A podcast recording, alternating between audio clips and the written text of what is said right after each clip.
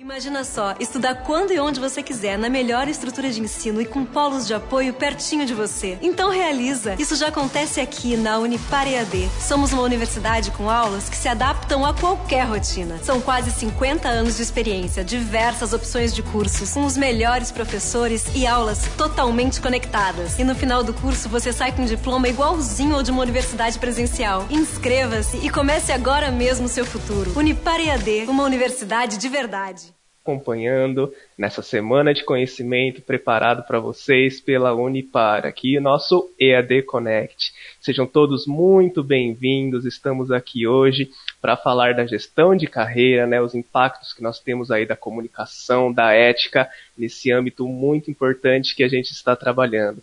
Temos profissionais aqui, todos nomes muito de peso para receber vocês nessa noite, para trabalhar com vocês. E eu Tiago, vou estar aqui por trás dos bastidores, né, ajudando vocês aí nessa comunicação. Se vocês tiverem perguntas, questionamentos aos nossos palestrantes, podem mandar aqui pelo chat do YouTube mesmo, tá? Eu vou repassar essas perguntas aos palestrantes e aí durante a conversa deles, eles vão abordando é, as perguntas que vocês tiveram, né, com exemplos durante a palestra para poder é, trabalhar melhor em cima desses questionamentos de vocês. Tudo bem? Vou começar agora, vou passar a palavra para um dos nossos queridos palestrantes, professora Silvia. Muito boa noite, professora. Boa noite, Tiago. Boa noite a todos. E agora eu gostaria de nominar então e dizer que sejam todos bem-vindos ao nosso evento que carinhosamente foi preparado para vocês, né, para que a gente possa refletir sobre o assunto do nosso evento hoje. Então eu quero agradecer a presença e acolher carinhosamente os acadêmicos, então dos núcleos de ciências sociais aplicadas, de educação, tecnologias, engenharia, saúde e lazer. Acho que eu não esqueci de ninguém, então sejam todos bem-vindos e todo o público externo também que está conectado agora neste, neste dia onde nós vamos é, falar sobre algumas informações bastante importantes no âmbito profissional, no âmbito empresarial, né, e da nossa carreira também. Os nossos é, participantes, ricos participantes da nossa noite de hoje, serão, então, a professora Lívia, né, Lívia Silva, que é graduada em Engenharia pela Universidade Tecnológica Federal do Paraná. Ela tem mestrado em Engenharia, o doutorado está em andamento na área de materiais pela Universidade Estadual de Maringá, lecionou então no Senai e também e atua como pesquisa é, visando o desenvolvimento de tecnologias de, de materiais, especificamente nos segmentos de materiais compósitos cimentícios. Nossa, muito legal. E trabalhou também como pesquisadora no Instituto Senai e atuou como coordenadora no curso de Engenharia Civil na Faculdade de Engenharia e Inovação Técnico Profissional FEITEP de Maringá. O nosso outro convidado é o professor Patrick, que também é engenheiro. E depois vocês vão entender aí esse, essa participação dos engenheiros no nosso evento, né? Eu vou falar em determinados momentos essa é, companhia tão agradável dos engenheiros que nós teremos no evento de hoje. Então, o professor Patrick é formado em engenharia mecânica, mestre em ciência de engenharia de materiais, trabalhou como analista de processos na VEG, WEG, é assim que fala, professor? É, VEG, acionamento em Jaraguá do Sul, e atualmente é professor e coordenador dos núcleos de engenharia EAD semipresencial na Unipar.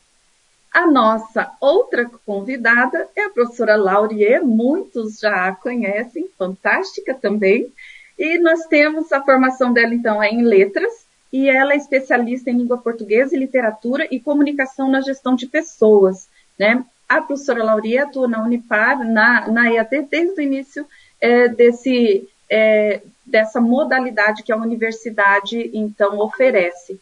E eu sou a professora Silvia Mara Oliveira, sou formada em administração, a especialidade também na área empresarial e o mestrado é em gestão estratégica.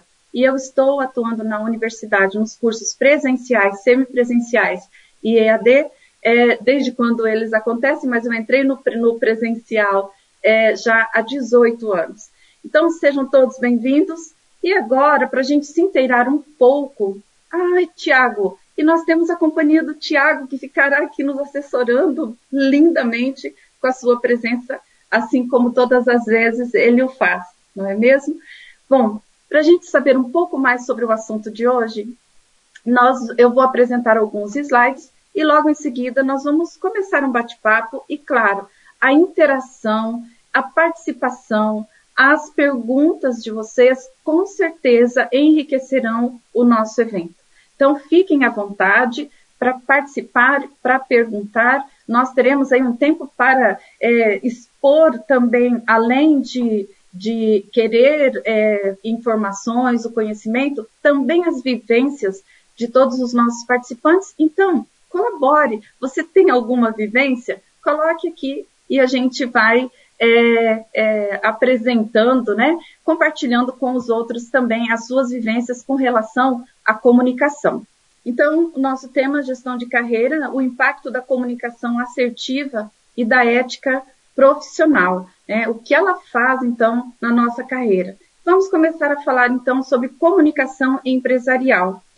É, não só a comunicação empresarial, mas a comunicação em si é a chave para qualquer tipo de relacionamento que você deseja construir ao longo da sua vida. Né? Por isso que é importante é, que nós tenhamos um cuidado, um saber a mais com relação a formas, as formas de comunicação.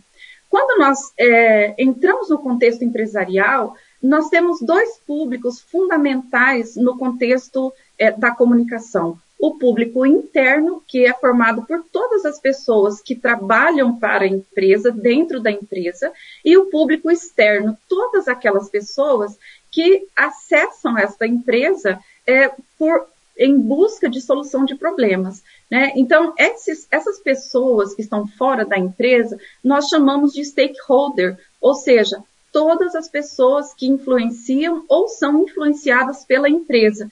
Então, esse stakeholder, ele procura as empresas por meio de quê? Da comunicação, utilizando canais de comunicação que a empresa é, disponibiliza para que aconteça esta comunicação. Então, comunicar é vital não só para nós como pessoas, como para as pessoas jurídicas, que são as empresas, que também devem cuidar desse contexto organizacional. Né? Então, nós temos aqui o processo de comunicação, e ele é bastante complexo, vamos dizer assim, porque, de um lado, né, nós temos ali do lado esquerdo um senhorzinho que diz assim: você vai ser promovido, né? E o outro do outro lado diz: meu Deus, vou ser demitido. E nesse intervalo nós temos aí a mensagem que foi dita, o meio que foi utilizado para a mensagem e os ruídos que funcionam como barreiras do processo de comunicação.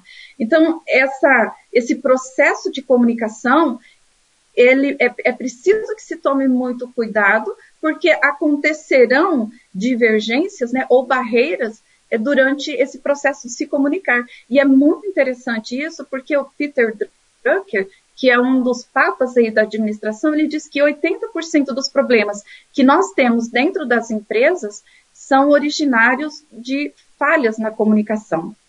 Aí, uma das barreiras da comunicação, né, que é a, a, a audição, né, que é você entender aquilo que não foi dito, né, ou nós temos ainda a audição é, seletiva e nós temos a retenção seletiva, porque a gente muitas vezes é, ouve o que a gente quer e não exatamente o que foi dito, né? E depois nós temos todo um contexto no ambiente empresarial, que também já se insere no, quesito da ética, que é a fofoca, né? Então aqui a gente percebe bem esse processo de comunicação é falho, onde o gestor diz, Zé, quero o número deste pedido. E aí o outro fica, despedido? Quem? O Zé? O quê? O Zé está despedido? Nós todos vamos ser despedidos, né? Então, na outra ponta da linha, a comunicação, a mensagem estava totalmente deturpada. Cada um entende da sua maneira, de acordo com é, a percepção que se tem, então, daquela comunicação. E aí, ou daquela mensagem. E nós temos, então, essa, esse, esse gráfico, ele mostra é o resultado de uma pesquisa que aconteceu nos Estados Unidos alguns anos atrás em centenas de empresas.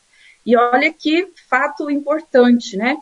Então, a comunicação, ela é 55% da comunicação ela é, está é, é, retida, vamos dizer assim, está, é feita por meio dos gestos, né?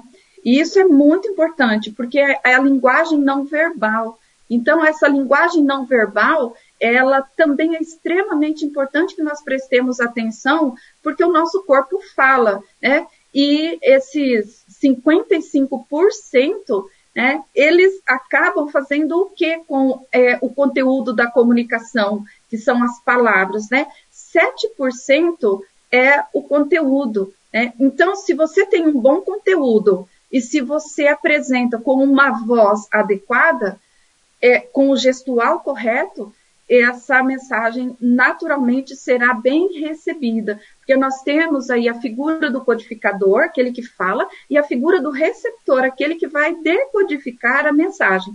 Então, nós temos aí uma fala correta, uma, uma impostação de voz correta, também é mais importante nesse sentido da comunicação do que o conteúdo em si, porque se o conteúdo estiver preparado, se for um conteúdo objetivo, nós vamos conseguir transmitir essa comunicação com sucesso. E para a gente entrar então no nosso é, assunto é, focal, vamos dizer assim, a comunicação assertiva, né? E o que é comunicação assertiva? É uma comunicação que ela se expressa, ou a pessoa se expressa de forma clara, direta, objetiva, transparente, o que pensa e o que sente, sempre preservando o direito dos outros. Em outras palavras, o conceito envolve fazer uso dos seus direitos e preservar os direitos dos outros por meio da comunicação. Mas a gente vai falar um pouco mais, porque tem alguns exemplos para a gente entender mais esse conceito sobre comunicação assertiva. A assertividade, ela, na, é, ela tem a, a, comunicação, nós temos os extremos e o assertivo é aquele pino da balança, vamos dizer aquele que está no meio, o caminho do meio. Então nós temos lá é, o passivo, aquele que se comunica passivamente, são pessoas que engolem muito sapo, são pessoas que não se expressam, não expressam suas ideias ou suas é, suas condições, né? Eu não diria nem opiniões, porque necessariamente quando a gente vai para o ambiente empresarial, a gente precisa trabalhar com contextos e não necessariamente com opiniões, né? Eu, ou achismos. Então, o passivo, ele está no extremo da comunicação. Ele vai é, se amulando, ele não diz o que é preciso e ele acaba engolindo sapos, então ele acaba é, sendo uma pessoa que aparece muito pouco e dentro da questão da, da, questão da gestão de carreira é alguém que não vai caminhar muito. Por quê? Porque ele não faz muita, é, é, ele não tem muita intenção de expor é, o que ele pensa, de expor quem ele é, né? Para evitar muitas vezes o conflito. O agressivo, ele também, quando a gente trata esse processo de comunicação, ele também é alguém que perde muito, né? Por quê? Porque muitas vezes ele acha que ele é muito transparente, mas ele está cometendo às vezes um sincericídio, né?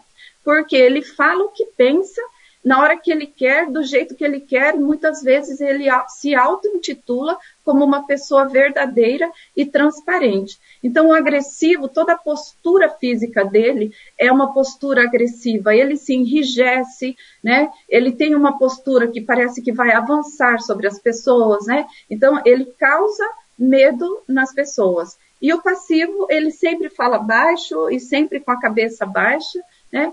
E aí a gente precisa, então, equilibrar nosso processo de comunicação sendo assertivo, né? Então, ter clareza para falar, ser objetivo ao falar e é, preservar o direito do outro, ou seja, se colocar no lugar do outro quando você vai emitir uma mensagem. É interessante dizer que a assertividade ela não nasce com a pessoa. A assertividade é uma aptidão. Nós podemos desenvolvê-la por meio de prestar atenção a nós mesmos e também prestar atenção nas pessoas com quem a gente trabalha, né? A gente pode ir equilibrando, se nós trabalhamos com pessoas que são assertivas, ao longo da nossa carreira, nós vamos também aprendendo a ser assertivos. Mas hoje as carreiras elas são muito rápidas, né? Então tudo acontece muito rápido nesse processo que nós estamos agora muito digitalizado, né? Muito tecnológico. E aqui nós temos a comunicação empresarial não assertiva e coitado, olha o que acontece com este gerente, né? Ele diz assim, dona Romilda, eu vou ao banheiro, se alguém me ligar, diga que eu estou com um cliente. E ela, um tempo depois, atende o telefone. Quem? O doutor Almeida? Ele está no banheiro com o cliente, né? Então, aqui não houve um entendimento da, a, da comunicação e é, não foi é, assertiva, ela não estava prestando atenção e transmitiu uma informação errônea. Uma outra agora, fora do ambiente empresarial interno, mas agora no externo, o rapaz, a moça chega e diz, moço, eu queria uma rasteirinha. E ele passa ali a rasteira, né? Então, ela poderia ter dito isso de forma diferente, né? Que modelos de rasteiras, de chinelos rasteiras você tem, né? Mas a forma como ela se expressou, ele assim o fez. Depois nós temos a comunicação assertiva na, na educação. E aqui nós temos duas figuras, então, é, onde essa primeira nós temos aqui é, a mãe ou alguém adulto falando para a criança, não reclama, quem perdeu o brinquedo foi você. E o outro, que pena, que pena que você perdeu o brinquedo, né? Então, na comunicação assertiva, as palavras elas são positivas, né? O feedback aqui é positivo, a emoção do outro, a sensação que o outro está sentindo. E na outra figura, se você continuar assim, vou falar para o homem do saco te levar. Quer dizer, uma, uma educação sob coação, né, bastante arcaica, ao invés de me sinto feliz por ter você comigo. Agora você pode arrumar o quarto, né?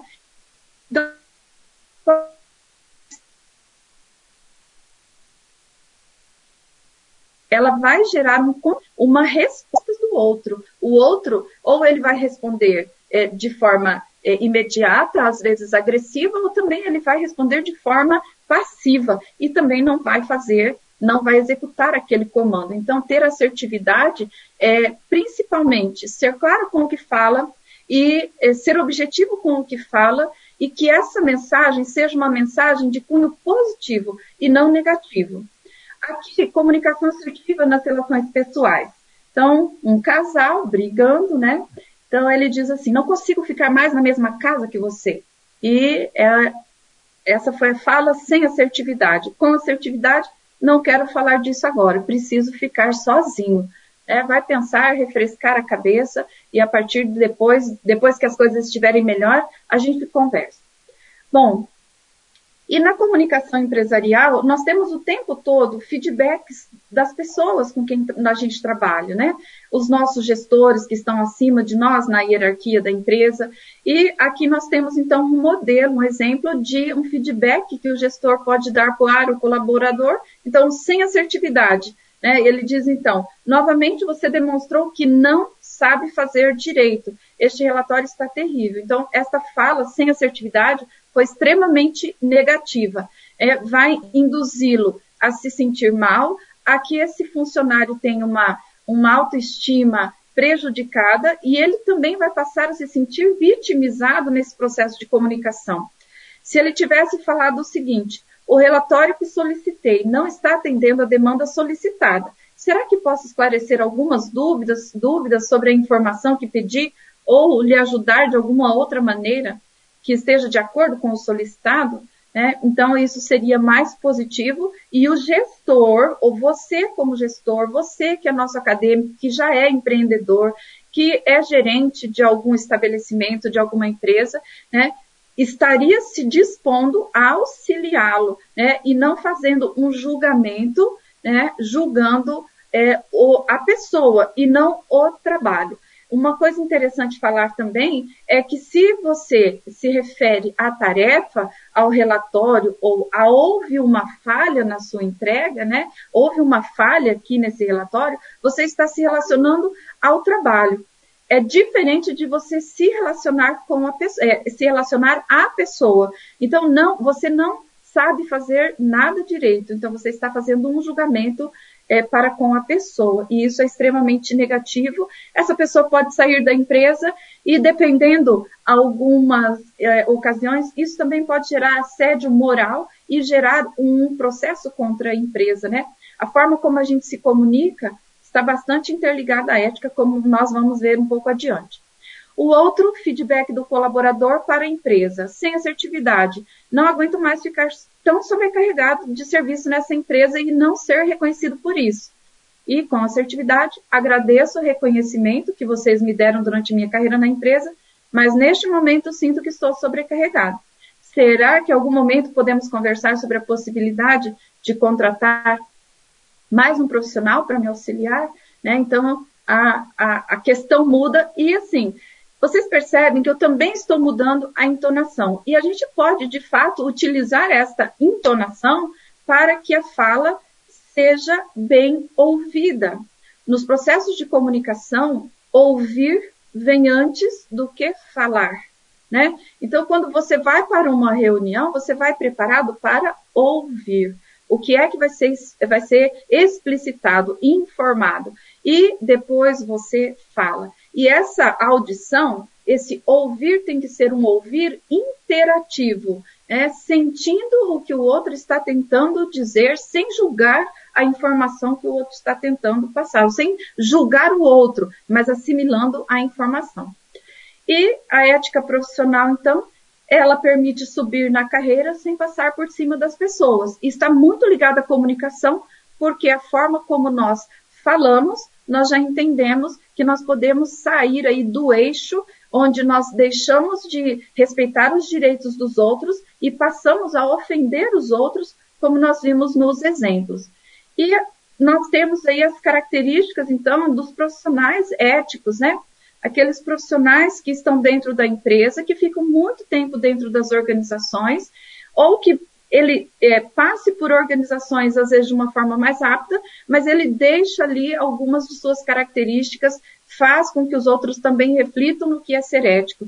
Então, ele é honesto, ele tem sigilo, ou seja, o que ele ouve, ele não vai ficar fazendo fofoca, falando mal das pessoas, ele tem coragem para dizer o que pensa de forma respeitosa, humilde, ele deve ser uma pessoa imparcial, flexível, né? Porque aqui a gente está trabalhando com a questão da adaptação. Nós estamos num momento é, da humanidade onde nós estamos é, tendo que nos transformar muito rapidamente nas nossas relações, nas nossas técnicas de trabalho, na forma como a gente se relaciona. Hoje muito digitalizada a nossa fala, né? Nós estamos hoje todos conectados neste evento, justamente por causa das transformações que estão sendo, que estão nos empurrando, pressionando a essas transformações.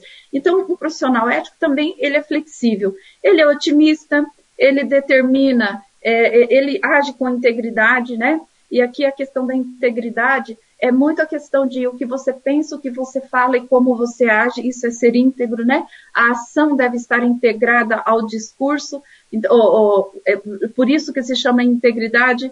Né? Nós temos a responsabilidade, colaboração e também pessoas éticas são pessoas educadas, né? Como agir então no trabalho para a gente ser uma pessoa ética no trabalho? conhecer a missão da empresa, por que, que ela existe, quem ela atende, né? quais são os valores primordiais que essa empresa tem, evitar comentar o comportamento e o desempenho dos colegas, saber as suas responsabilidades, exercer sua função com competência, né? faça certo, faça bem feito na primeira vez que você faz. Nós temos um problema sério no Brasil de retrabalho, né? Então, é, faça certo da primeira vez. Não aceite elogios pelo trabalho do outro, do outro, dê crédito a quem merece, respeite a privacidade dos outros. Se não gosta de alguém, mantenha a distância, não precisa falar mal, cumpra o que prometeu, afaste-se das fofocas e seja então pontual no seu trabalho, também é ser ético, né? Há um compromisso ali com o nosso ambiente de trabalho, com o que nós acordamos com os nossos gestores, que nós cumpriríamos. Bom, estes são as informações sobre o nosso tema. E agora eu gostaria de convidar a professora Laurier para falar um pouco sobre essa interação esse vínculo que nós temos da comunicação, da forma de nos comunicarmos com a ética profissional. Primeiramente, boa noite a todos e a todas. Muito obrigada pela oportunidade, à Universidade Paranaense, aos meus colegas, Silvia, professor Patrick, nosso coordenador, Tiago, nosso braço direito, braço esquerdo, perna direita, pescoço, tronco, e a Lívia, que veio de fora também participar conosco.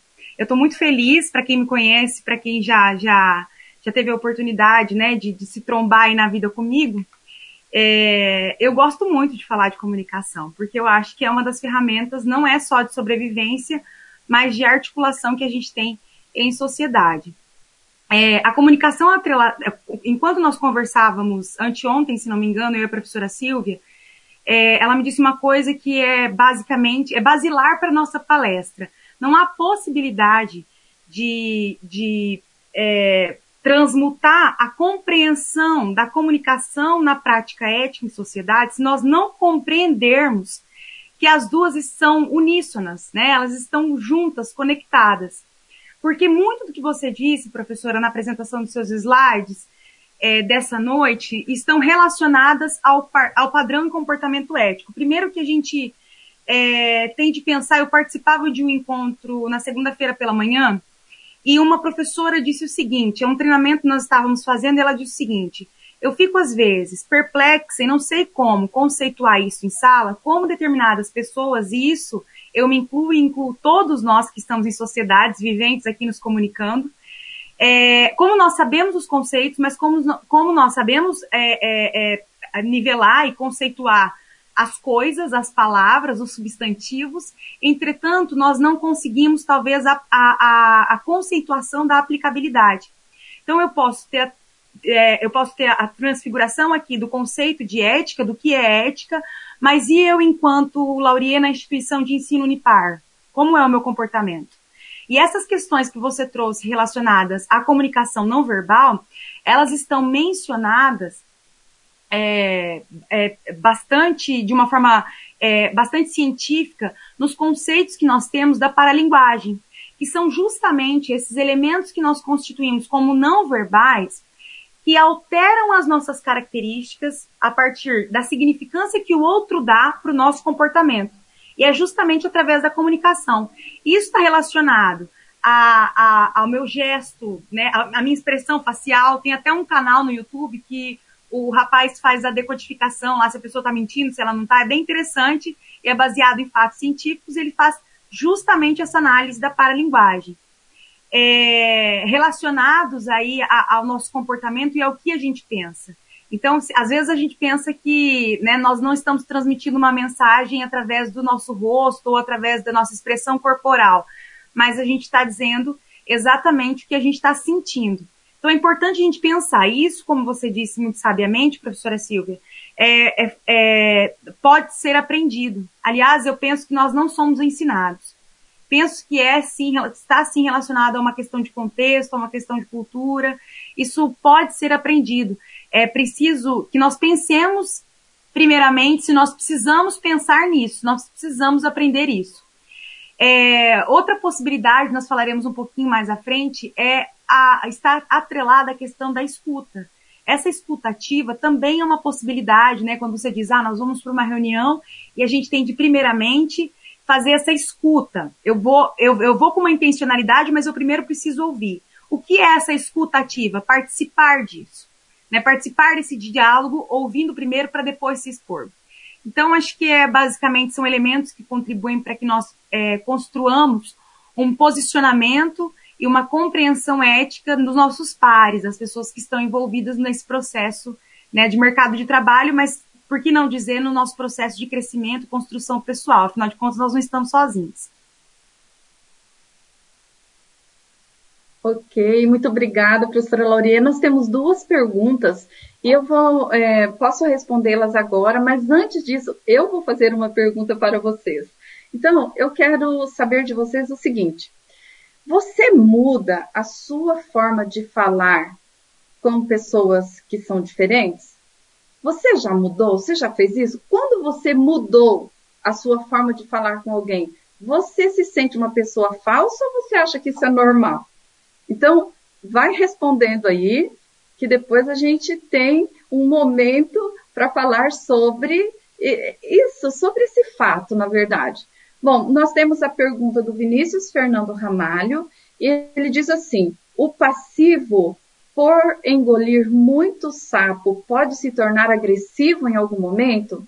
Vinícius, pode sim, mas como ele não tem assertividade, em todo momento ele ficou aguardando, aguardando, engolindo, ele explode e aí é, fica meio sem contexto, sem sentido, porque ele não consegue mesmo assim passar a mensagem que ele deseja. É simplesmente porque ele chegou no limite, ele explode e fica por isso mesmo. Né? Muitas vezes acontece isso. Se ele aprendeu a ser assertivo, se ele teve algum é, vislumbre de que ele precisa falar como ele se sente e que aquela situação o deixa é, triste, o deixa estressado, ele está aí no caminho para o desenvolvimento de uma comunicação assertiva. Porque a gente precisa falar do que a gente sente, né? Do que, do que nos agrada ou que não nos agrada, mas você não precisa necessariamente ser no momento de explosão, né? Porque naquele momento de explosão, muitas vezes a pessoa nem te ouve, né? Eu, eu tenho um, uma fala assim, é, não aumente, tem um pensamento assim, não aumente o seu tom, melhore as suas informações, né? Não aumente o seu tom. Então você precisa da informação correta. E outra pergunta é do Jean, eu acho que é Jean Tobias, e ele diz assim: o fato de utilizarmos bastante os aplicativos de mensagem escrita pode afetar a nossa comunicação oral? Olha, só se você deixar, né? Só se você deixar. E, e é, nós temos é, alguns problemas na comunicação, por exemplo, a prolixidade é uma das barreiras da comunicação assertiva. E ela, a prolixidade, ela faz com que você fale, fale, fale e não fale o que você queria. Quer dizer, você não consegue transmitir a mensagem, então você é prolixo. As pessoas que são prolixas, elas são prolixas muitas vezes na fala, na escrita, no pensamento e nas ações. Elas não são conclusivas né? Então, assim, se acontece isso, você pode, você precisa mudar o seu modelo mental. Aí você vai ter que, de repente, fazer algum curso, procurar algum profissional. Mas para influenciar, né, é só se você deixar mesmo, porque nós, esse momento que nós estamos passando, é, nós vamos ter aí um, é, é estamos começando a retornar e, e, e nos relacionarmos de uma maneira um pouco diferente, né? Por conta justamente de que a comunicação é essencial para que as coisas caminhem e para que as coisas aconteçam na nossa vida e na empresa também. E a professora Laurier, ela quer agora complementar a minha resposta. Eu quero só contribuir com, o seguinte, com a seguinte questão. É o Jean que fez essa pergunta, né? É, os aplicativos, a, a, a, escrita que a gente hoje promulga né, na internet, porque é, nós estamos nesse momento evidenciado por conta do, do ensino remoto, de tudo, a gente está fazendo tudo pela, pelo computador e pela internet, eles contribuem para que nós façamos justamente esse exercício de analisar como nós nos comunicamos. Então dá para fazer esse exercício, dá para repensar, dá para analisar, mas isso é um exercício. Assim como a leitura. Às vezes a gente fala assim, né, na sala. Como a minha formação é letras, eu também trabalho com ensino regular. Então, ah, você precisa ler. Ah, todo mundo sabe que precisa ler, porque ler é bom, ler é importante. Mas os meus colegas que estão aqui, que leram, já leram muito e leem muito.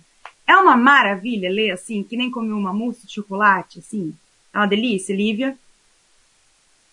Não tem dia que você pega um texto, assim, esses dias eu perguntei para uma amiga minha, que inclusive é nossa colega aqui da, da, é, da casa, nossa amiga aqui da casa. Eu falei, viu, você, você não tem um método para eu ler mais rápido? Ela falou, tenho. Eu leio o texto, saio um pouco, choro, depois eu volto pro texto. Então, quer dizer, é um exercício que a gente vai compreendendo, estruturando durante toda uma vida. E isso nem sempre é prazeroso num primeiro momento com a ideia de prazer que nós temos. Isso também está ligado à cultura, isso está ligado, enfim, a uma série de contextos. Mas é preciso objetivar o que eu quero enquanto produto, né? Qual é o objetivo que eu tenho com essa leitura? E daí o caminho passa a ser menos tortuoso, assim como a escrita no WhatsApp. Às vezes eu quero mandar uma mensagem, eu preciso ser rápido, mas eu também preciso ser objetivo, claro e conciso. É importante que eu vá treinando essa escrita É, eu, particularmente, prefiro escrever aqui no computador, porque ao digitar eu tenho um pouco mais de dificuldade e acabo me esquecendo sinais de pontuação. Então, essas, essas vão melhorando as nossas estratégias de comunicação, porque tudo pode ser aprendido. Era só isso. Bom, agora eu vou colocar o Tiago de novo na berlinda e vou perguntar para ele. O pessoal respondeu? O pessoal falou alguma coisa sobre se alguém já se sentiu falso ou temos alguma outra resposta ou pergunta aí, Tiago? Professora, temos inúmeras respostas aqui, das mais variadas possíveis. Pessoas falando que, que mudam, mas que não se sentem falsa a, grande maioria vai por esse sentido, né? Que elas mudam a forma de falar, não se sentem falsas, justamente porque cada um recebe de uma forma, né? Às vezes você trata um familiar com mais carinho, um, um colega de trabalho um pouco mais profissional, né? Então as respostas, a maioria está seguindo por essa linha assim do pessoal, falando que eles se adequam ou tentam se adequar o melhor possível ao ambiente que eles estão, né? E sobre perguntas ainda não tivemos mais. O pessoal está interagindo bastante aqui pelo chat, mas estão uma conversa entre eles, né? E a resposta da sua pergunta. Ok, muito obrigada, Tiago, pelas informações. E agora é, a gente vai para a gente entender um pouquinho essa questão, né? De você se acha falso ou não. O professor Patrick, ele vai contar então uma vivência profissional que ele teve, né? Na sua vida aí profissional, né, professor? É, boa noite, pessoal. Boa noite a todos. É, obrigado aí por, pelo convite, né? Tá, tá vindo contar essa experiência é, para vocês. Até é, eu, se for ver aqui de nós que estamos é, aqui na, na, palestra com vocês, eu, eu sou o, menos comunicativo, vamos dizer assim. Então eu sou é, sou o que fala menos, mas tento sempre melhorar essa parte, né? tento sempre aprimorar porque é, tenho, como a gente fala, né?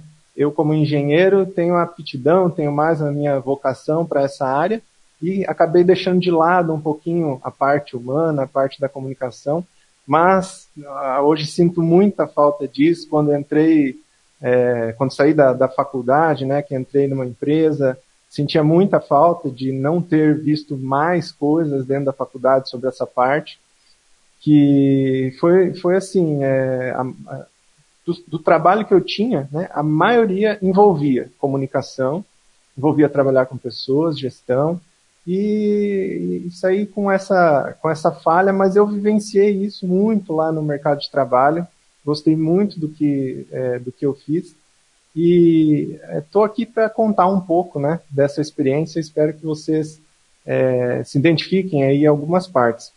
Mas é, o que acontecia é, eu trabalhava é, numa empresa que, depois de formado, né, logo depois de formado, eu saí da, da faculdade e fui trabalhar nessa empresa. Era a primeira empresa que eu estava trabalhando, uma empresa de, de grande porte. E aí, é, eu trabalhava como analista de processos. E a minha função era, basicamente, eu estava no meio jogo ali entre pessoal a, de administrativo, engenharias, processos, né, controle de processos, controle de qualidade, e o chão de fábrica mesmo, que seria a área de produção, onde a gente tinha então as linhas de montagem, a, o operacional mesmo, né? E eu fazia esse meio jogo. Então eu tinha que estar a todo momento em contato com a linha, porque é, controle de processo, verificando se a produção estava em dia, controle de qualidade, é, ergonomia no trabalho, é, manutenção de equipamentos. Então, estava muito né, focado ali, muito próximo do pessoal da área de operacional, do pessoal da produção. Mas também, por outro lado, eu estava junto com o pessoal da engenharia. Então, às vezes, eles é, tinham alguma melhoria de produto, alguma alteração de processo, e eu tinha que estar tá verificando isso né, junto com a engenharia, ver se era adequado a gente aplicar. Então era um trabalho assim bem dinâmico, né? Muito bom, gostei muito né, da experiência que eu tive ali. E, e, era interessante, porque exatamente por isso, né, que a professora Silvia comentou agora. É, enquanto eu estava conversando lá com o pessoal da linha, né, que a gente estava ali, é, às vezes eu precisava verificar um processo, ver se ele estava adequado, ver se, ver se o operacional estava né, de acordo com o planejado tinha que fazer a, os, é, os procedimentos, né? Então a gente fazia os regulamentos, mostrava, fazia os treinamentos. Então a gente, eu estava sempre junto com ele. E a gente sempre conversava, né, para ver como estava e tudo mais. É, e o pessoal operacional, eles gostam muito. É, eu estou acompanhando o chat aqui, até ouvi algumas pessoas comentando, né? Mas eles gostam muito de falar sobre a vida pessoal. Então eles começam a conversar. E ao mesmo tempo a gente tem que tem que estar tá ali trabalhando, fazendo o seu trabalho e verificando é, como é, né? Verificando se está tudo em dia. Ah, então, na linha, eu tinha que ser mais descontraído ao conversar com eles. Né? Porque se eu chegasse muito rude, é, isso poderia prejudicar o trabalho deles, é, isso poderia afetar até o meu trabalho posteriormente. Então a gente tinha que ter, manter a ética profissional, mas também ainda ser comunicativo. E como eu saí da faculdade, né, não sei, é, talvez os professores aqui concordam comigo, mas a gente sai às vezes um pouco cru ainda, né, sem aquela experiência profissional. A gente tem, eu principalmente, tinha muita dificuldade de comunicação. Então eu tentava muito ser é, mais descontraído, conversar, né, olha, como foi, deu certo isso, tá tudo certo. E, ao mesmo tempo, eu tinha que às vezes controlar processo. Então, assim, se uma pessoa está fazendo algo errado, eu tinha que apontar para ela, olha, está fazendo isso errado, tem que ser assim. Ou olha, isso aqui não está adequado, está saindo. É, fazia muito teste de solda, por exemplo, né? Então, se testava lá, a solda não estava boa, você tinha que falar para ele, ó, você não está soldando legal, né? Mas como falar isso de uma forma assertiva, né? Muito tempo depois eu aprendi a forma assertiva, que eu, né, de certa forma, estava sendo assertivo. Por estar aí sendo mais contraído e conversando com eles dessa forma. E ao mesmo tempo eu subia para falar com o pessoal da engenharia ou com a área de processos, e aí a gente já era um pouco mais. não tinha tanta descontração como era na linha de produção. Então a gente tinha que ser um pouco mais formal, né? Ah, na forma de falar e ah, também começava entrava muitos termos técnicos ali da área de engenharia então ah, parte de desenho desenho técnico, a parte de, é, enfim, né, toda a área, a área mais técnica ali da engenharia, a gente conversava é, nesse, nesse ambiente. E aí era muito interessante, porque já aconteceu comigo de eu misturar as coisas. É, eu estar tá no, no, no, chão de fábrica lá, conversando com, com as pessoas, inclusive sobre algum um problema, um produto que não chegava, algo que a gente precisava, e passar o meu chefe assim do lado e falar, ô, oh, chefe, chega aí, vamos conversar, sabe? Um jeito assim mais descontraído com o chefe. E na hora eu não tinha me tocado nisso, né? E só fui perceber depois, assim, muito tempo depois, eu falei, nossa, olha, talvez a falha de comunicação ali, né? A, a mistura das duas formas de comunicação. E é, durante, depois dessa experiência profissional, né, quando eu saí da empresa, eu me eu recordo dessas dessas é, dessas coisas e eu fico pensando será que eu estava sendo falso mesmo? É, por falar de uma forma com o pessoal da linha e por falar de outra forma com os meus chefes enfim né o pessoal da da, é, da, da, da das engenharias. E aí ainda bem né que estou aqui hoje conversando com vocês. Também fiquei muito feliz aqui de ver o pessoal no chat comentando que é a forma de adequar a comunicação ao público, né? E mesmo sem esse conhecimento na época, eu fico feliz, né? Fico feliz por estar aplicando ele lá, né? Sem saber. Mas, é, então, é, acredito que essa é uma experiência interessante e vi ali pelo chat que talvez muitas pessoas também aplicam, né? E por isso, sou agradecido aí por estar aqui compartilhando com vocês. É, obrigado, professora Silvia. Imagina, foi uma honra recebê-lo, é uma honra recebê-lo. Nós, nós somos colegas de trabalho, né? E, e a parceria é muito legal. Então, eu que agradeço a sua presença e foi muito legal esse, esse relato, porque eu já ouvi muitas pessoas, eh, já algumas pessoas me perguntam e outras pessoas é, criticando, já ouvi críticas de uma pessoa falando da comunicação da outra. Ó, oh, quando ela tá com fulano, muda totalmente, né? Quando conversa com fulano, muda totalmente. Então, assim, é justamente adequação ao público, né? E adequação aos nossos interesses. A gente não conversa com o nosso chefe como a gente conversa com o nosso namorado, não é mesmo? Com o nosso parceiro de lá de dentro de casa, com os nossos filhos, né? Então, é realmente adequação ao público que a gente fala. Então, tem a mensagem, tem o objetivo, e nós temos aqui mais duas, três perguntas. E uh, o Sandro, o Sandro, ele diz mesa, mesalira, eu acho. Ele diz, ao entender profundamente as técnicas de comunicação, não corremos o risco de tornar a mesma artificial? Sandro, eu creio que não. Quanto mais nós conhecemos de comunicação, mais intencionalidade a gente tem para resolver os conflitos e menos conflitos a gente promove, seja na nossa vida ou nós auxiliamos a solução de conflito nos ambientes onde nós estamos. Por isso que a gente precisa ter bastante consciência de como a gente se comunica. Né? É, a comunicação dentro do, do é, da, da, formatação humana, ela é bastante deficitária, porque a gente muitas vezes não é aquilo que a pessoa diz, mas é aquilo que a gente ouve. Então a gente muitas vezes transforma a mensagem para o que se adequa com o que faz bem para a gente. Isso tanto na nossa vida pessoal quanto na nossa vida profissional. Então a gente precisa entender desses processos de comunicação. Quanto mais a gente entende, melhor. Então, eu sou uma apaixonada pela questão da comunicação, já fiz vários cursos na área de comunicação, comunicação não violenta, né, comunicação assertiva, justamente porque é, o resultado das nossas interações que nós temos com os acadêmicos, que nós temos com os nossos colegas, é, com relação às nossas relações, eles são muito melhores, né?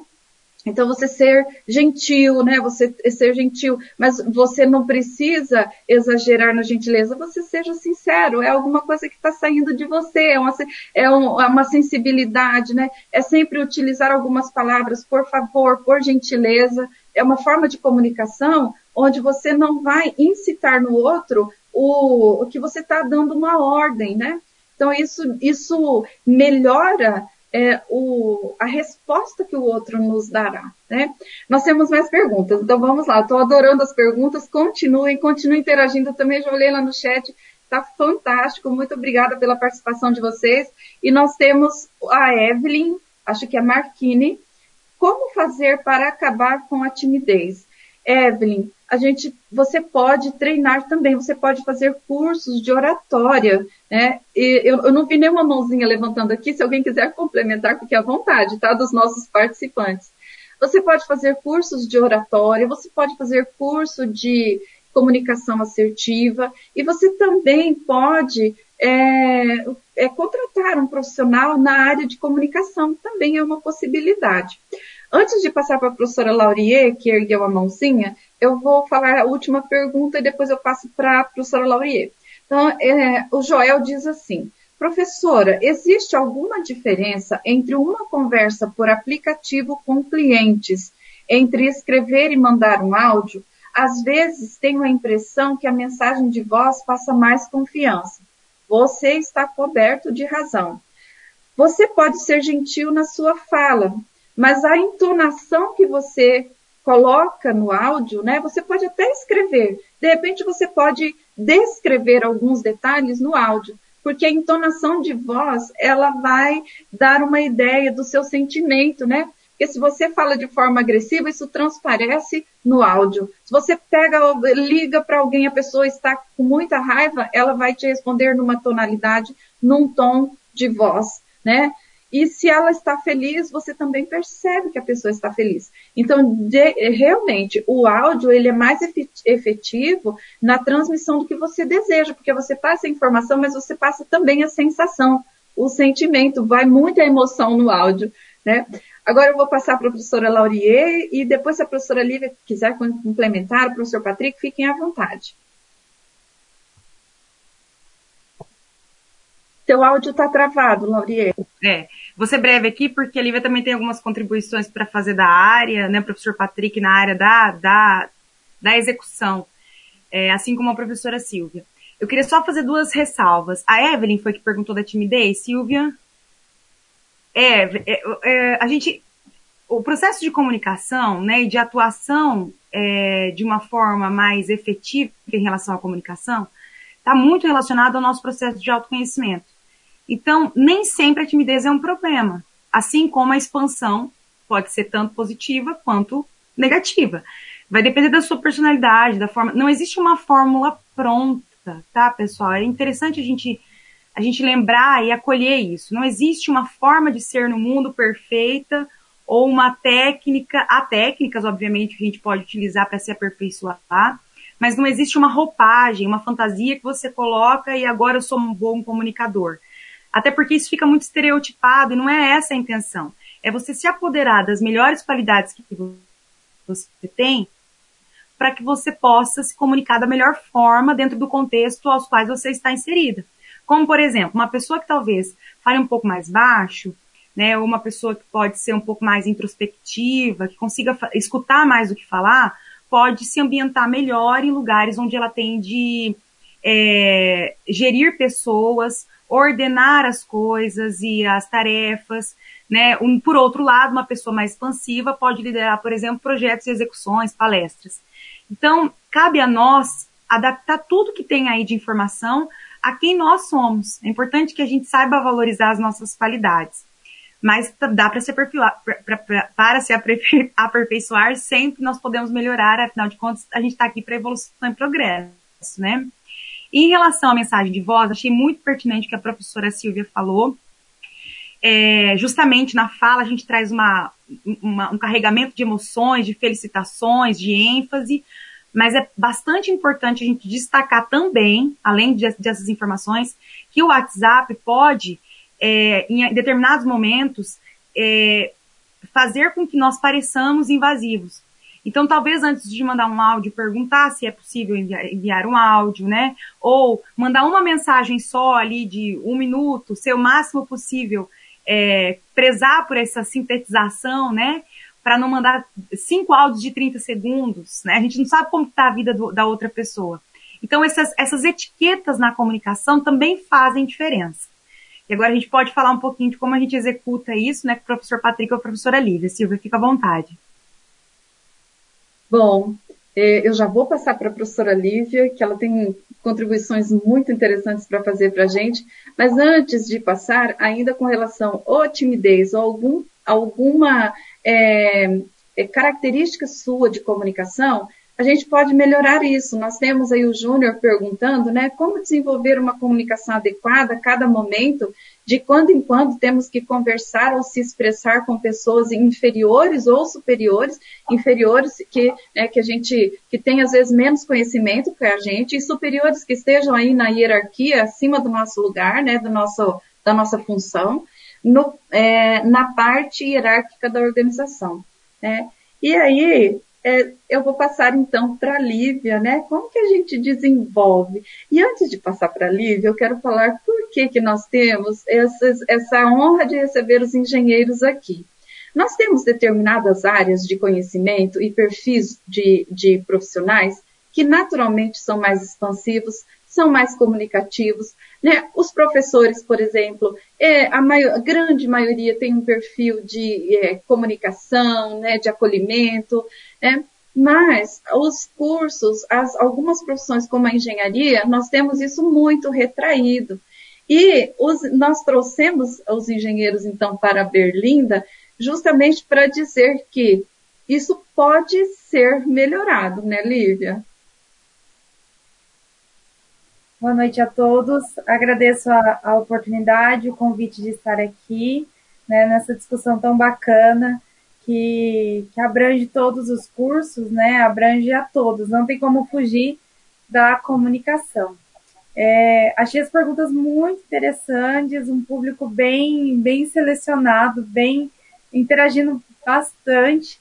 E uma das da, dos comentários que eu vi, que eu achei muito bacana, que eu acho que remete muito à área da engenharia, foi do, acho que é jo, Johnny, Johnny Sandro, que ele falou que a comunicação é como se fosse uma, é como se fosse música, né? Cada lugar toca de acordo com um estilo diferente. E é mais ou menos, né, essa ideia que a gente tenta é, entender como é efetiva, como pode ser assertiva a comunicação dentro da engenharia. Né? Bom, eu sou engenheira civil de formação e, e sempre, né, durante a minha graduação, eu vi a importância da questão da comunicação mas não sabia como seria na prática, na área, né, quando eu, eu saísse aí da, terminasse a faculdade, né. E aí, quando terminei, é, a questão da comunicação, ela veio muito mais, né, de forma a, a, a me desafiar profissionalmente do que tecnicamente, né. Isso porque você ter tarefas dentro da engenharia, você gerir uma construtora, né? Você tornar a sua equipe motivada depende diretamente da forma como você se comunica com ela, né? Então, eu percebi como a comunicação, entendendo com, com quem você está se comunicando, o público que você está se comunicando, é tão importante quanto ter o conhecimento dentro da sua área, né? Porque isso, né, a faculdade, os anos de experiência na prática acaba, você vai adquirindo, você vai crescendo profissionalmente com dedicação, mas é, você só consegue chegar longe quando você comunica de uma forma adequada, pensando sempre de uma forma, né, agindo de forma empática, pensando o que, que você quer atingir com aquilo que você está transmitindo, está falando.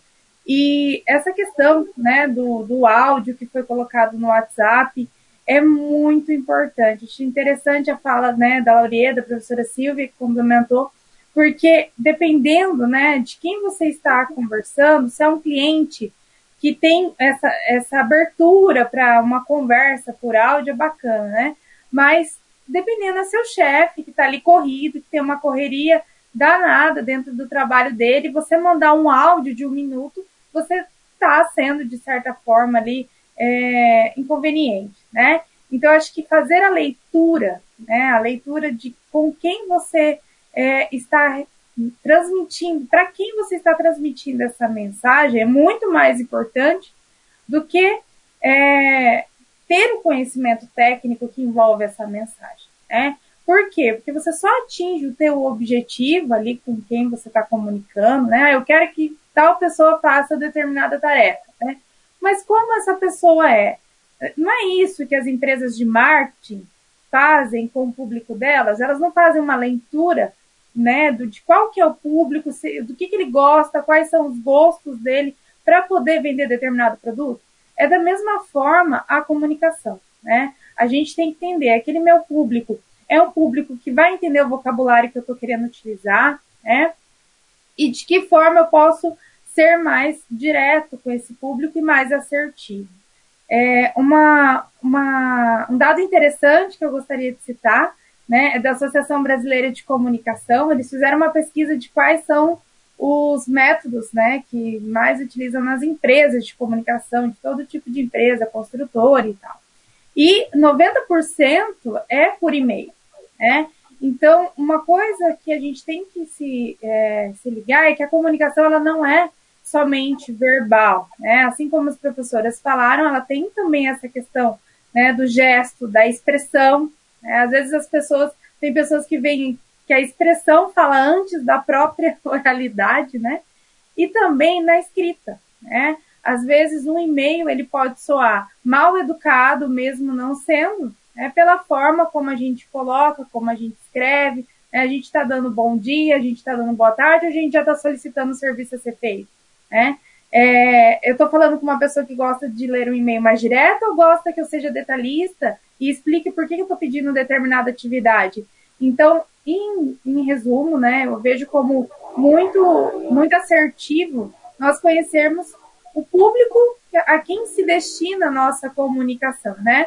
No meu caso, o, quando eu fui para construtoras, eu tinha um público né, similar ao do Patrick, extremamente diferente. Né? Da mesma forma que eu reportava ao meu superior, eu tinha ali a, a construção, a parte do, do pedreiro, do servente, que eu não teria, tinha que adaptar a minha fala para atingir o meu objetivo, né?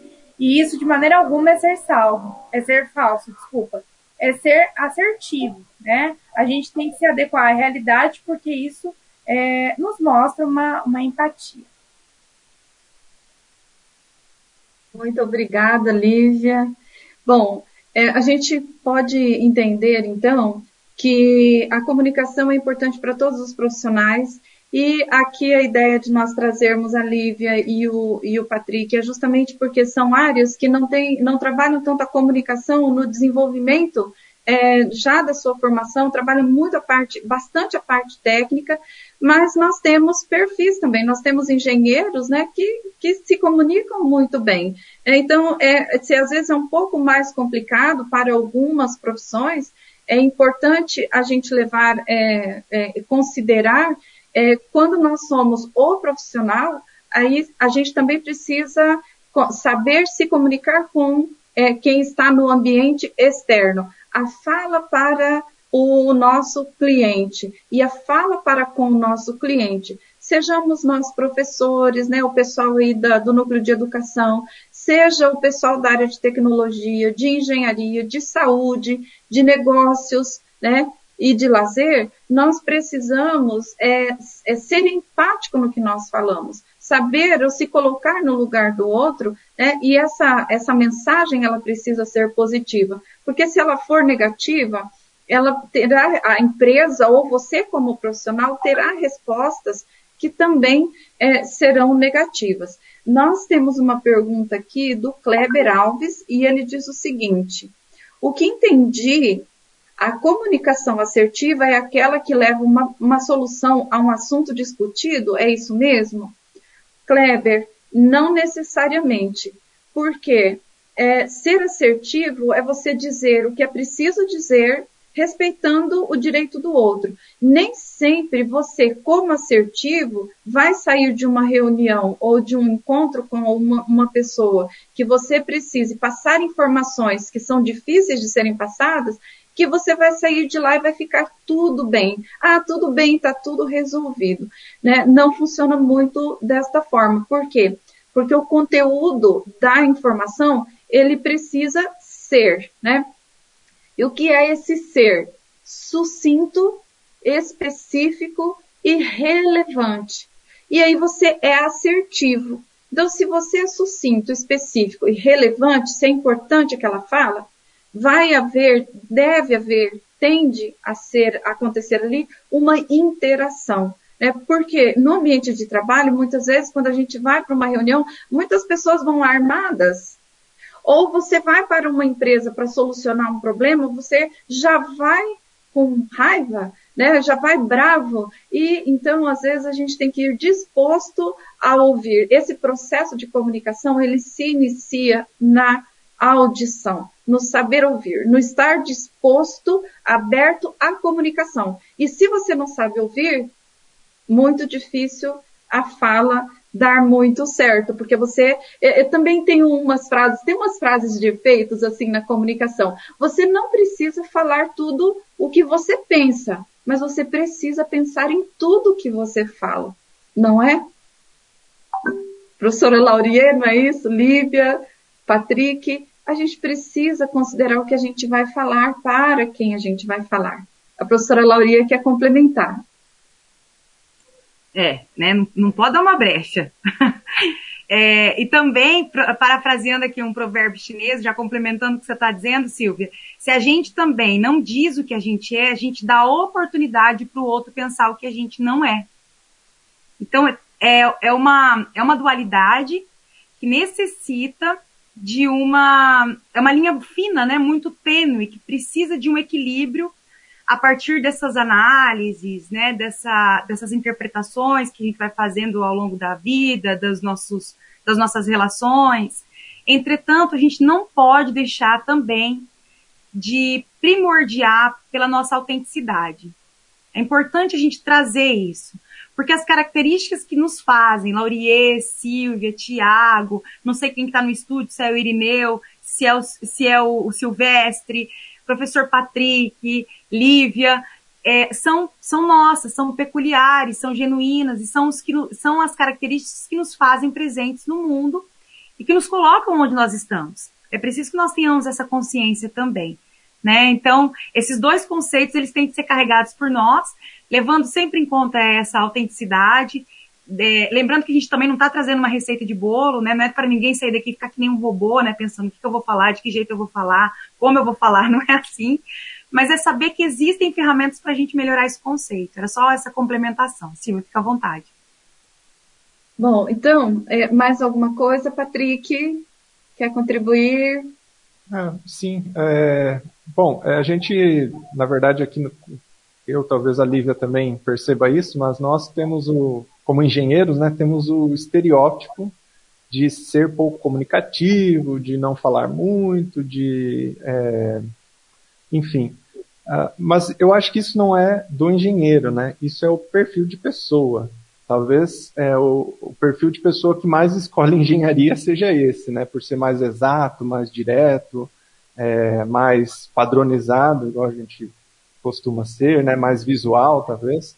É, e, certa forma, pouco comunicativo.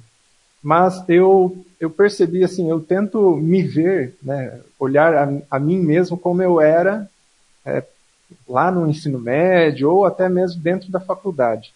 Que é, eu até comentaram ali da timidez, né? Ah, como fazer para acabar com a timidez?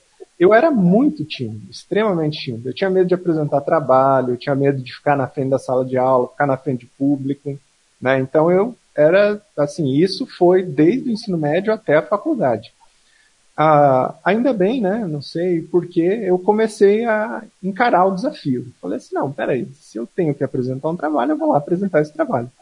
E estudava, claro, treinava. Então, o que eu fazia para poder entrar no meio de um público e começar a falar o que eu precisava falar e ser assertivo, tentar ser assertivo, pelo menos, era treinar antes. Então eu ia lá, o que eu tenho que falar? Tem que ser assim, assim, assim, assim, assim. Vai dar para entender? Acho que vai. Daí eu ia, encarava o desafio e, uh, e claro, não, nem sempre foi sucesso, né?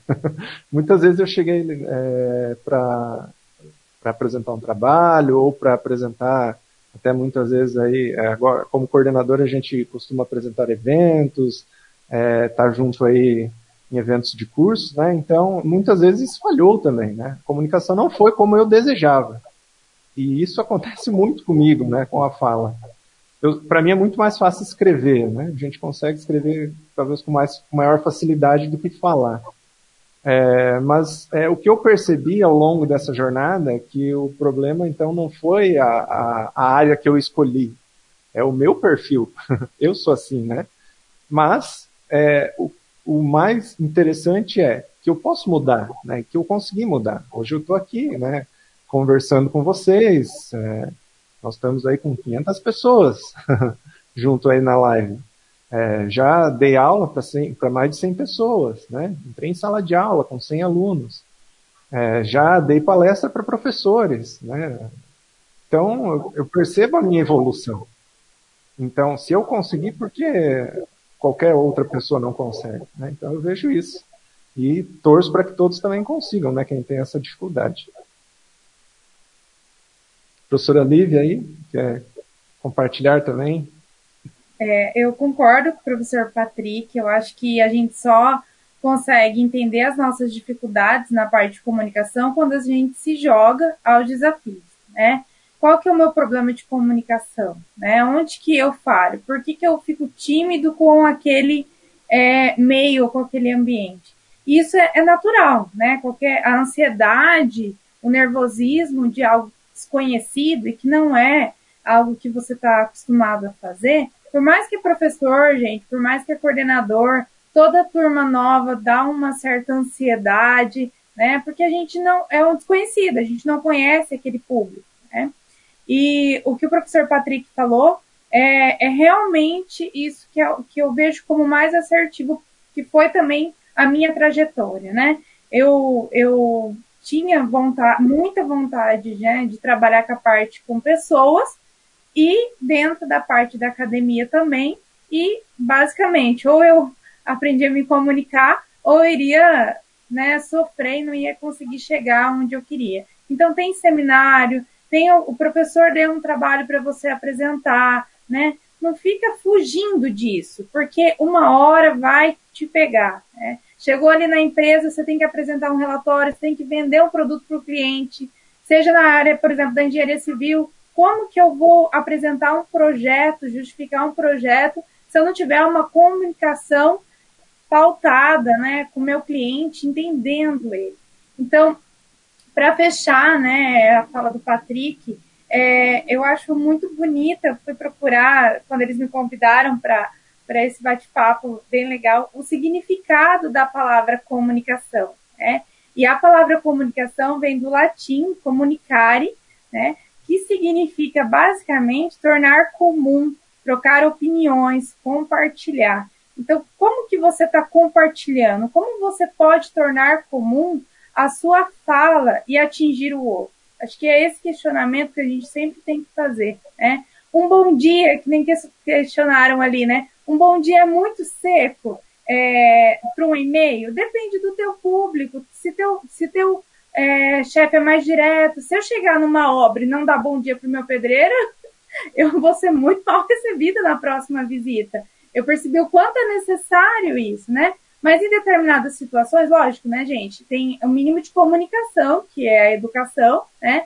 E existe trabalhar essa questão, né? Então, eu, eu é uma pessoa que eu primeiro tenho que saber como ela tá, sentir como ela tá, para depois entrar com a tarefa, entrar com, com a necessidade, ou eu já tenho que ser mais objetiva porque essa pessoa é extremamente, assim, tem pouco tempo, né? Então, tem até um movimento, né, no, no, nos Estados Unidos que eles colocam, quando você vai apresentar para um, um chefe, eles chamam de elevator pitch, né, que é conversa de elevador. Então, o que, é conversa de elevador? Ela dura até chegar no andar e você, né, sair. Então, ela tem que ser rápida. Então, em quanto tempo você consegue ali conversar rapidamente para vender ali para o teu cliente? Ou às vezes, não, às vezes é um público que precisa de mais atenção, que precisa de mais detalhes. Então, conhecer com quem você está falando, tornar comum, assim como o significado de comunicar, eu acho que é essencial para essa comunicação e se arriscar, né?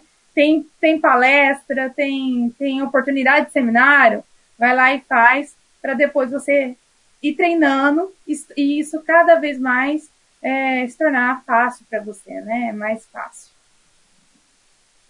Muito legal, muito obrigada pelas complementações. E nós temos mais duas perguntas, uma da Juliane e ela, Juliane Dias, e ela diz: às vezes é, falo, alto, falo alto e falo bastante, né? Perfil, característica. Às vezes as pessoas me interpretam como autoritária. Como posso melhorar isso?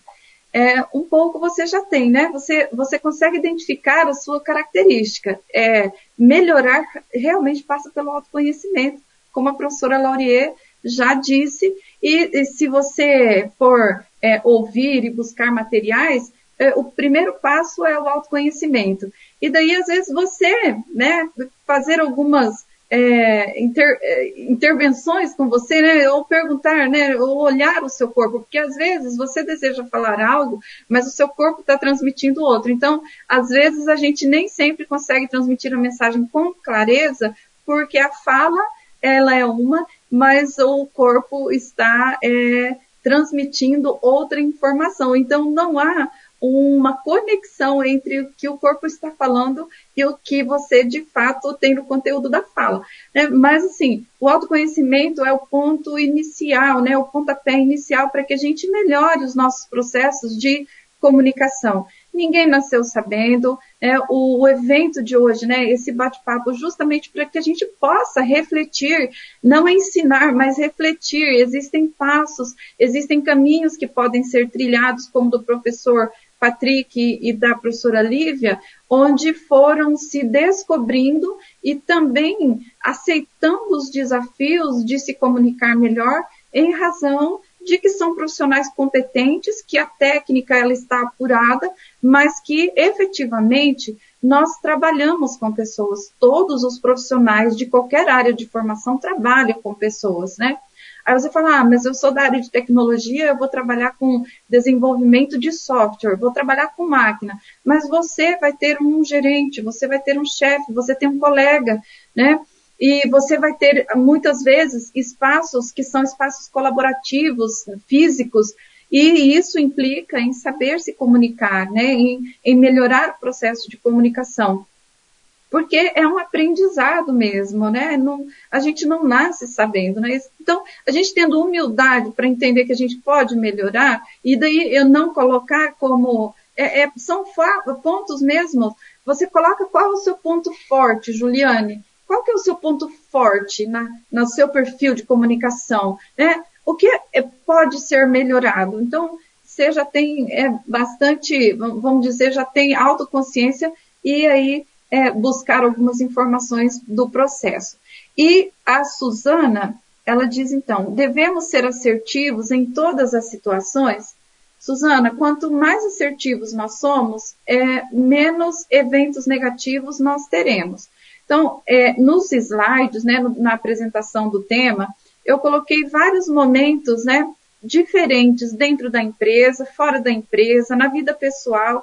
Por quê? Porque se você aprende a ser assertivo, você vai, você vai chegar uma hora que é como dirigir, você vai ficar no automático. Então, é, você vai internalizar a forma de se relacionar com as pessoas.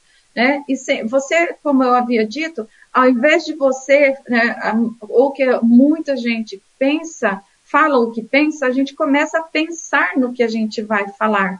Porque pensar no que a gente vai falar nos induz à ética. Porque quando eu penso no que eu vou falar, automaticamente para quem eu vou falar e o que eu quero como objetivo dessa fala. Eu quero agredir, ofender, porque se a gente tem consciência do nosso conteúdo da fala, nós obrigatoriamente nós temos consciência do efeito dessa fala no outro, né?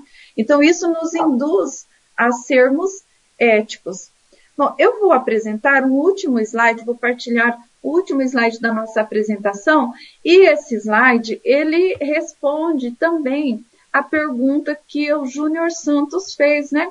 Então, como que a gente pode desenvolver, né?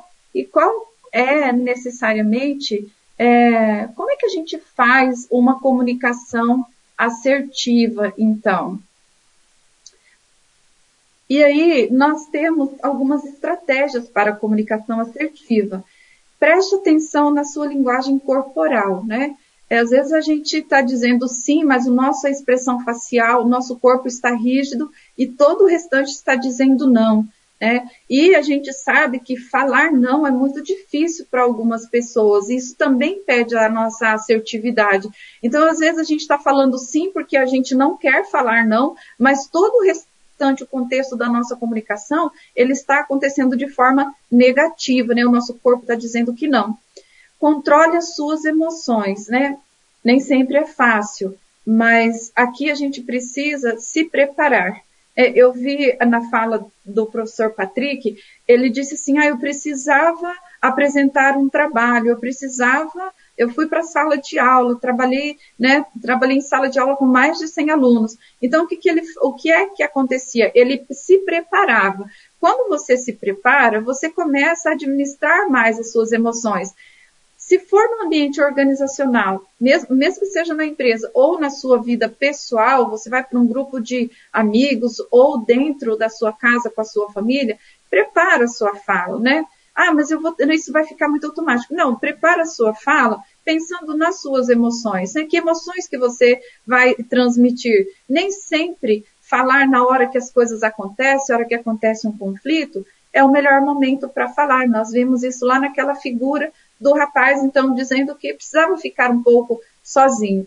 Então, é, prepare-se, né? Treine, treine, prepare-se. Como que você se prepara? Treina tem um objetivo. Quando você vai falar com alguém, que a conversa tenha início, meio e fim. Qual que é o início, o meio e o fim da conversa? Quando você coloca esses itens na sua fala, você começa a controlar mais as suas emoções. Então, controlar as emoções é um item fundamental para que a gente tenha uma comunicação assertiva. Ouça com essência, né? Ouça ouvindo mesmo não dando apenas espaço para o outro falar e totalmente fechado no sentido de entender, compreender e querer interagir com aquela fala. Olha, é, nós temos é, o, nosso, o corpo fala. Tem um, um, um, livro do Pierre Weil e ele diz assim que o, o corpo fala. Então, normalmente, quando você é, está de braços cruzados, né? Numa, numa situação de conflito, você está fechado a ouvir ou querer interagir com a pessoa que está falando com você. É, é automático, você não está aceitando a situação. Então, ouça, vá disposto a ouvir, estruture as suas ideias, como eu já disse, pratique dizer não com sabedoria. É muito difícil dizer não. Tem, eu acho bastante difícil dizer não, sabe? Então, é, a gente vai praticando. Como? Como que você vai dizer não é, para alguém que você gosta muito? É, olhando para você e sabendo que ou não vai ser possível porque você não tem tempo, ou não será possível porque você desconhece o assunto, ou não será possível porque, de fato, é responsabilidade da outra pessoa. Então, assim, a gente consegue ser mais justos conosco, é, a gente consegue ter uma, uma visão melhor é, do porquê você está dizendo não. Tenha clareza e simplicidade. Aqui, com relação à, à clareza, né? Muitas vezes é, você, a gente acha que não precisa falar o óbvio. E às vezes o óbvio precisa ser dito. Né? Por exemplo, é, alguém não entregou ao, é, um documento no prazo, né? E aí você precisa dizer que o prazo era até tal dia. Então, é, você precisa lembrar. É, e isso, nesse momento que nós estamos passando, é muito comum nós recebermos, olha, é, o prazo está se encerrando. É, por quê? Porque a gente está é, bastante atarefado. Né? A, a, nossa vida, as nossas relações, a, as interações de trabalho, elas se transformaram. Os ambientes de trabalho, para muitas pessoas, se transformou. Então, assim, é ter clareza. É preciso falar especificamente. Né? Então, essa ter clareza é, às vezes, falar o óbvio. Né? Às vezes, a pessoa precisa ouvir o óbvio. E timing é tudo. Quer dizer, o tempo, né? Saber o tempo da sua fala, qual é o momento. Então, tem hora que a gente precisa de fato falar e tem hora que é o momento de ficar em silêncio, né? A gente não precisa é, falar. Então, e não é estar sendo passivo, mas sendo assertivo, porque às vezes eh, tem pessoas que não sabem o momento, que perdem a oportunidade de ficar quieto, né, de ficar calado. Então, isso responde também, isso, e, e aí dá um suporte à questão ainda da Suzana, né? Que ela fala se a gente tem que ser assertivo o tempo todo. É, às vezes a gente não precisa falar. Então, saber o tempo da sua fala, né? É muito complicado, por exemplo, trabalhar ou é, é, é, nos relacionarmos com pessoas que ficam o tempo todo puxando assuntos do passado que já foram resolvidos para se explicar. Então, o tempo é o tempo, é o tempo da fala, o assunto foi resolvido, então foi resolvido. Tá? Nós che olha, chegaram mais algumas perguntas, eu vou lê-las e daí a gente vai comentando então. Nós temos aqui o Jean, ele diz assim: Professores, em relação ao gesto, como utilizá-los a ponto de auxiliarem na comunicação? Pois sei que tanto o excesso quanto a sua falta interferem. É, de fato, é um, é, se você faz gestos muito grandes, né? Se eu estivesse aqui conversando com vocês, passando a mão na frente, né? Então, isso iria atrapalhar, né? Por quê? Então, os gestos, eles são mais comedidos. Você, eu estou mexendo a mão porque é, é, é do ser humano a gente falar e, se, e gesticular. Né? Se você vai fazer uma apresentação de um trabalho, de um projeto numa empresa, se você ficar estático, rígido, isso pode dizer, falar para o outro, ó, ele não tem segurança, ele está com medo. Então você pode é, dar dois, três passos, né? Virar para o lado, olhar a tela, voltar a falar com as pessoas. Então, é ter uma, né? É, isso é mais, vamos dizer, um movimento sinestésico. Por quê? Porque o nosso ouvinte, nós temos ouvintes que são altamente auditivos, ouvintes que são altamente é, visuais e pessoas que, se for só visual ou só auditivo, vai ficar faltando alguma coisa. Então, ela precisa ver a pessoa, o movimento, ouvir, ver a tela. Nós temos vários é, canais de aprendizado e de internalização de informações. Né? Então, os gestos ajudam sim. Né? Gestos comedidos, gestos é, poucos, né? É, agora, tem pessoas que dão um show nos gestos, né? E aí, às vezes, é um palestrante que ele utiliza, assim, depende muito da estratégia e intenção, tá bom? Nós temos a Regina, e ela diz, professora, existe uma técnica para aprender ouvir melhor? Tipo, contar até 10? É, tem técnicas de concentração Essas técnicas de concentração, tem várias, mas eu aprendi uma bem interessante e também auxilia a gente a ouvir a gente. Então você pode, é, você pega o seu dedo indicador e coloca sobre o seu pulso, para você sentir o batimento do seu pulso. Aí você, primeiro, no início, você faz até 10. Depois você encontra outro local que está pulsando, jugular, por exemplo, e conta até 10 e você vai aumentando esse tempo. É, são técnicas de concentração. Então, você vai para a sala de aula, você quer estar concentrado no que você vai ouvir, essa é uma das técnicas mais simples. Né? Nós temos a técnica também do ponto aqui no meio dos olhos, que é um ponto neural e que você é, é como se você é, é, a técnica de medicina chinesa, como se você desse um reset no seu cérebro para te chamar a atenção para você voltar. Então é, você pode também utilizar essas técnicas e tem muitas outras técnicas, né? Essas são são básicas. Daí nós temos a Miriam, ela diz assim: é errado falar muito, ser muito explicativa, reforçar o que e como ser feito para que seja feito corretamente, para que não precise ser refeito, ou faz parecer que a pessoa não sabe fazer. É, a gente precisa saber dar o comando, né?